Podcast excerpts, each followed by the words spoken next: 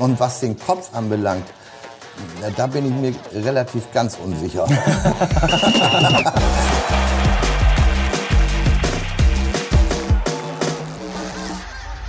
Ja, moin und herzlich willkommen hier aus dem Gutenberg in Kiel zu unserem Talk-Format Holstein 1 zu 1.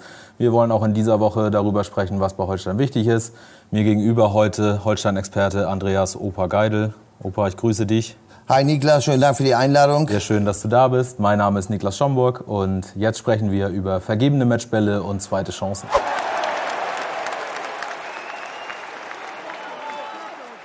Ja, Opa, am Sonntag war die erste Chance für Holstein da, den direkten Aufstieg klarzumachen. Beim 2 zu 3 in Karlsruhe hat es dann nicht geklappt, weil Gorter Fürth gleichzeitig 4 zu 2 gewonnen hat in Paderborn.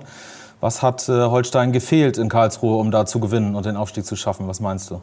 Ja, ich glaube, da die, die äh, schmeichelhafte Führung oder glückliche Führung, unverhoffte Führung durch Janni Serra kurz vor der Pause, da deutete ja eigentlich äh, ziemlich viel, wenn nicht alles, äh, auf den direkten Aufstieg hin, der mit dem Sieg dann natürlich auch äh, so eingetreten wäre. Aber ich glaube, dann äh, zu Beginn der zweiten Halbzeit hat Holstein oder die Holstein-Spieler äh, zu sehr auf Verwaltungsmodus äh, äh, umgeschaltet. Das mag dem Kräfteverschleiß der Vorwochen geschuldet sein, war letztendlich aber nicht zielführend natürlich, weil zum ersten Mal seit langer Zeit die Deckung auch nicht hundertprozentig funktioniert hat. Auch sicherlich äh, der, des Körnerverlustes geschuldet oder dem Körnerverlust geschuldet ich glaube, das sind so die Hauptsachen. Und dann nachher, als es um die Wurst ging, als man auch wieder aufholen wollte, hat man dann mal gesehen, was, äh, was da noch drin gesteckt hat äh, auf den letzten Metern. Hat dann nicht mehr gereicht, aber so what, halt passiert. Du hast es angesprochen, Fehler äh, in der Abwehr beim 1 zu 1, äh, rutscht Simon Lorenz ganz komisch weg, kommt so ins Stolpern äh, gegen Batmas, der dann da den Ball rein spitzeln kann. Äh, beim 2 zu 1, das war diese äh, Eckenvariante, die es vom KSC ja schon häufiger zu sehen gab. Da war man auch irgendwie überfordert und da stimmte die Zuteilung nicht. Beim 3-1 äh, rückt vor allen Dingen Hauke Wahl irgendwie ganz komisch ein. Aber das sind dann auch individuelle Fehler, die du dir in der zweiten Liga einfach nicht erlauben darfst. Ne? Ja, ist so. Kann man nicht anders beschreiben. Wobei die Eckenvariante ich glaube, das hat Karlsruhe mehr zum Selbstzweck gemacht, weil, weil ich habe da jetzt auch keine große Positionsänderung erkannt oder, oder dass da noch welche durcheinander gelaufen sind.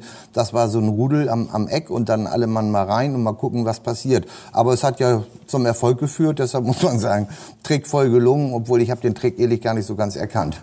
wahrscheinlich war es einfach nur die Manndeckung von Holstein genau. ein bisschen aufzulösen, weil Holstein verteidigt ja im Gegensatz zu anderen Mannschaften bei Eckbällen mhm. Mann gegen Mann. Andere Zweitligisten verteidigen ja im Raum. Flanke ähm, war natürlich auch äh, perfekt geschlagen, da der Eckball äh, ein, eine Etage höher als Lee springen kann. Und Janisera als vielleicht direkt zugeteilter vor den Kopfball ungeheuer Hofmann ein Stückchen zu weit weg. Tja, das ist halt so, das passiert. Ne? Man hat ja auch nicht das Gefühl gehabt, dass Holstein nach einer insgesamt äh, mäßigen ersten Halbzeit noch mal zusetzen kann. Ne? Der KSC kam mit deutlich mehr Schwung aus der Kabine. Holstein hat ein bisschen die Schlussphase, wo man richtig gebissen hat, aber nicht so eine richtige Leistungssteigerung. Ja, aber das zeigt ja, das zeigt ja in der Schlussphase, dass da doch noch was gegangen ist, wenn wenn denn, wenn denn, äh, wenn man dann muss wieder äh, und alle Sinne wieder geschärft sind, äh, dann dann ging ja doch noch ein bisschen was und hat ja nicht viel gefehlt, dass man zumindest noch einen Unentschieden geholt hätte. Ich glaube, das war zu Beginn der zweiten Halbzeit so ein bisschen Verwaltungsmodus. Wir schaukeln das Ding hier schon irgendwie, machen noch mal irgendwann das zweite Tor und ist das Thema durch. Und das ist natürlich dann in solchen Spielen manchmal etwas problematisch. Also ein bisschen zu sicher gefühlt. Ja, Verwaltungsmodus. Ne? Mhm. Weil Fürth es gleichzeitig halt auch souverän löst, muss man auch sagen. Die standen auch unter Druck. Also das war, was die da gemacht haben mit Paderborn, das war, muss man neidlos anerkennen, das war klasse, was man zumindest an den Fernsehbildern gesehen hat. Alleine das erste Tor von dem von Nielsen, eine Flanke von Raum aus vollen Lauf quer durch den Strafraum durch, und dann kommt Nielsen auf halb rechts und schiebt den dann Volley aus gar nicht mal so einfacher Position ins Tor. Das hat schon was, also das muss man schon sagen. Ja, nun kommt's zum Endspiel.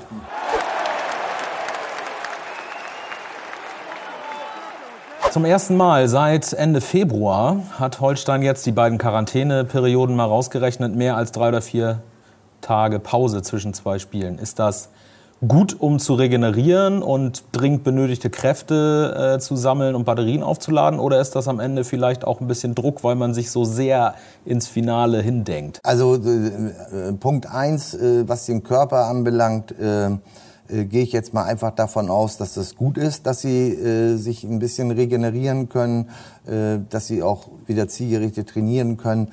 Ich habe noch so ein klein bisschen Bauchschmerzen bei der Vorstellung, dass es vielleicht sein könnte, dass bei dem einen oder anderen nach diesen Belastungen der vergangenen Woche, die ja schon wirklich sehr grenzwertig gewesen sind, äh, dass man da vielleicht, dass der Körper da vielleicht runterfährt, trotz, trotz Trainings und trotz vernünftiger trainingswissenschaftlicher Belastung und einen drum und dran ein bisschen runterfährt und dann vielleicht mal komplett platt ist. Aber das ist, das wollen wir mal an eine Seite schieben, die Befürchtung. Und was den Kopf anbelangt, da bin ich mir relativ ganz unsicher, dass, äh, dass das äh, gut ist, weil äh, wenn die jetzt, sagen wir mal, normale Bedingungen hätten, zu Hause mit Family oder mit Freunden oder sonstiges, dann würde ich sagen, wunderbar, kann man schön abschalten. Jetzt sitzen die im Einzelzimmer im Quarantänehotel Birke.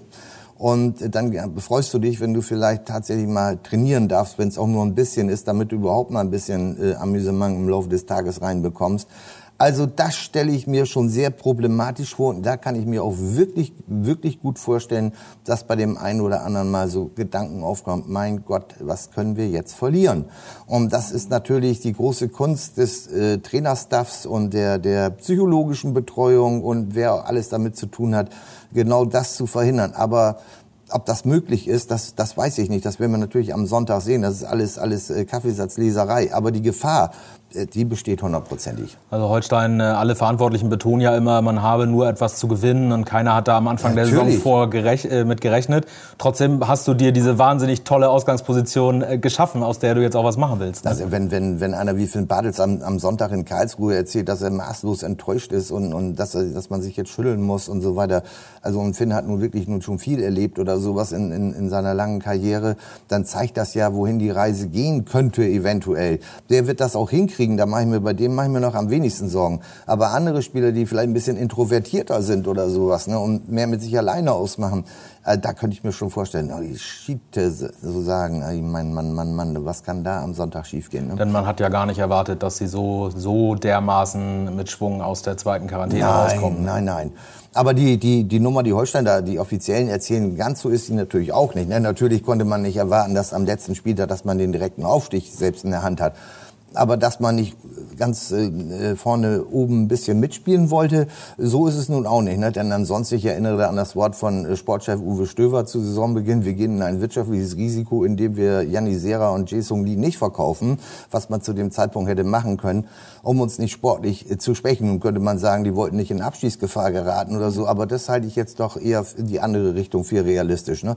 So mit einem halben Auge hat man, nur oh, vielleicht geht ja was oder so. Ole Werner war nach der Saisonvorbereitung im vergangenen Sommer hochzufrieden, hat er ja auch erzählt. Und also das ist jetzt natürlich viel aufgegangen und es gab auch ganz viel Spielglück neben, neben der Qualität und ein, und das hat zum Beispiel in Karlsruhe auch gefehlt. Vielleicht kommt am Sonntag das Spielglück zurück. Eine Sache wollte ich noch sagen. Ole Werner war ja vor allen Dingen auch sehr zufrieden nach der Sommervorbereitung, weil man oder weil er das Gefühl hatte, man geht mit deutlich besseren Voraussetzungen ran, weil man diese Defensivschwächen genau. abgestellt hat. Und das genau. hat man ja wirklich in der gesamten Saison gesehen. Das war jetzt in Karlsruhe mal wieder ein, ein ungewöhnliches Aufflammen solcher, solcher mhm. Dinge. Aber generell äh, ist ja die, die Abwehr wirklich der Grundstock gewesen für eine sehr, sehr solide Leistung in allen Mannschaftsteilen. Und äh, Janni Serra zum Beispiel zahlt ja vor allen Dingen in den vergangenen Wochen ja. das Vertrauen mehr als zurück. Ne? Überhaupt keine Frage, wobei man natürlich sagen muss, dass äh, in Karlsruhe haben jetzt mal äh, äh, Kollege Lorenz und, und Kapitän Wahl äh, mal gepatzt, aber die haben natürlich in den Spielen vorher auch klasse Leistungen geboten.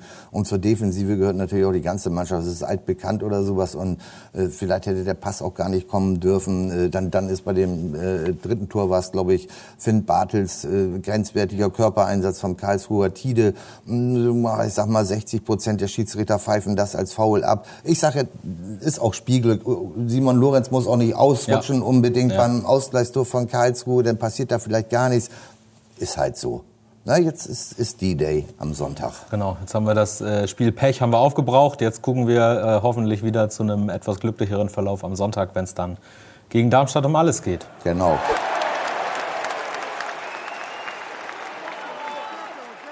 Sonntag 15.30 Da muss ich erstmal die Brille gerade. Oha, jetzt, jetzt wird es interessant. Sonntag 15.30 äh, die Brille ist zurechtgerückt. Äh, wir gucken auf den Spieltag alle gleichzeitig, wie sich das gehört. Äh, mit einem Ohr auf den anderen Plätzen vielleicht, aber man muss gar nicht woanders hingucken. Gewinnt Holstein gegen Darmstadt. Haben wir den ersten Bundesligisten aus Schleswig-Holstein. Wie optimistisch bist du? Ich denke, dass das hochdramatisch wird, die Veranstaltung am Sonntag. Emotionaler geht's ja einfach gar nicht Darmstadt 98 kommt, mit Markus Anfang, der bei seinem Abschied in der Relegationsrückspiel gegen Wolfsburg 20 Minuten vom Publikum frenetisch gefeiert wurde, obwohl er zum ersten FC Köln äh, gewechselt ist. Markus Anfang Tränen in den Augen. Dann äh, ist da zumindest im Kader ein gewisser Patrick Herrmann, unser Fußballgott. Ähm, ich mache mir gar nicht vorstellen, was passiert, wenn Darmstadt gewinnt, aber aber denn sofort seinen Vertrag auflöst, obwohl der sowieso ausläuft oder sowas oder oder vielleicht den entscheidenden Torschützen zu Boden streckt, äh, ein alter Verbundener, ich weiß es nicht. Also äh, jedenfalls äh, Honsi, Matthias Honsack noch dabei, Schnellhardt, äh, auch eine Saison hier gespielt. Gut, das ist jetzt Profifußball oder sowas, ne? da zählen aber aber bei Markus Anfang und, und Patrick Herrmann äh, die wollen sicherlich gewinnen, das ist ja klar. Aber ich glaube, da schlagen auch ein bisschen zwei Herzen in einer Brust bei den beiden Kameraden. Also sind schon emotional, ist das, ist das ganz, ganz außergewöhnlich, die Geschichte. Carsten Wehlmann nicht zu vergessen, der sportliche. Leiter äh, in Darmstadt die Fäden zieht. Ach, und, auch und, noch. Äh, und ich weiß nicht, ob du es weißt, auch noch äh, direkter Nachbar von Uwe Stöver in Mainz finden ist. Ne? Da, da, die, die, also ich, da möchte ich also die nachbarschaftlichen Beziehungen im, im Worst Case mache ich mir dann auch nicht vorstellen irgendwo. Ne? Also da wird Uwe Stöver sich sicherlich was einfallen lassen. Ne? Also vielleicht eine Anzeige wegen Hecke zu hoch oder sowas alles. Man kann da ja verschiedene Dinge immer ins Auge fassen. Ja, gab früher diese, diese Sendung, ich glaube RTL war es, Höllische Nachbarn. Ne? Das sowas könnte durchaus könnte passieren. Rauskommen. Sowas könnte dabei Wobei rauskommen. Herr Stöver jetzt auch nicht als Heißsport bekannt ist, muss man dazu sagen. Aber in den nachbarschaftlichen Geschichten, wenn das da nicht funktioniert, mit dem Garten oder sowas, ne, da, ja gut, mal, wir warten mal ab. Ja, also wir haben eine, eine sehr interessante Konstellation. Wir haben es äh, zudem zu tun mit einem sehr formstarken äh, Gegner, der im Laufe der Saison äh, wirklich seine, seine Klasse gefunden hat. Jetzt äh, Heidenheim 5-1 abgewatscht hat mit vier Toren von Serdar Dosun. Also das wird auch nicht einfach. Generell auch äh, ohne Kieler, Ex-Kieler Beteiligung. Ja, ja. Das ist eine, nein, nein, eine starke Mannschaft. Die sportliche Herausforderung ist allein schon groß genug. Unter normalen Voraussetzungen schon ein Mörderritt und ist jetzt natürlich noch viel mörderischer Ritt. Und es wäre unter normalen Voraussetzungen mit mehr als 15.000 Fans im Stadion gar nicht auszudenken, was für eine geile Atmosphäre das wäre, wenn wir diesen Mist nicht hätten im Moment. Es wird, Ach. wie leider schon gewohnt, seit mehr als einem Jahr als Geisterspiel ablaufen. Aber wir rechnen natürlich damit, dass da vor dem Stadion einiges passieren wird. Also äh, die, die Entscheidung, da, äh, die jetzt auch kommuniziert wurde, dass äh, keine Zuschauer äh, kommen sollen. Ich meine, die Rede war ohnehin von 1000. Äh, ganz ehrlich, das ist zwar schön, wenn man vor 1000 Zuschauern spielen kann, aber der, der organisatorische Mehraufwand, der, der ist natürlich, der Betriebswirtschaft rechnet sich gar nicht, wäre aber egal. Dafür ist das gesundheitliche Risiko, was damit dann verbunden ist, trotz aller Vorsichtsmaßnahmen einfach zu groß. Für 1000 Zuschauer lohnt sich eine Kehrseite ist natürlich dazu, ähm, wie viele Leute werden sich rund um das Holsteinstadion oder sonst wo in Kiel versammeln. Was man so hört, ist die Fanbase äh, macht, nicht martialisch gemeint, aber macht mobil. Vielleicht ist dieser, diese Stelle vielleicht, äh, an dieser Stelle das vielleicht möglich, einmal einen, einen Aufruf zu starten an alle, die da hin möchten oder sowas oder und, und sich überlegen, was man tun kann. Bitte, wir können doch auch mal zeigen, dass wir sowohl im Erfolgsfall vorbildlich feiern können. Die Stadt wird sich was einfallen lassen, die Fans können sich was einfallen lassen. Das muss ja nicht nur Autokorso sein, es gibt ja auch vielleicht andere. Der Verein wird sich was einfallen lassen. Und im Trauerfall das gleiche in Grün natürlich oder in Schwarz dann besser ausgedrückt. Ja.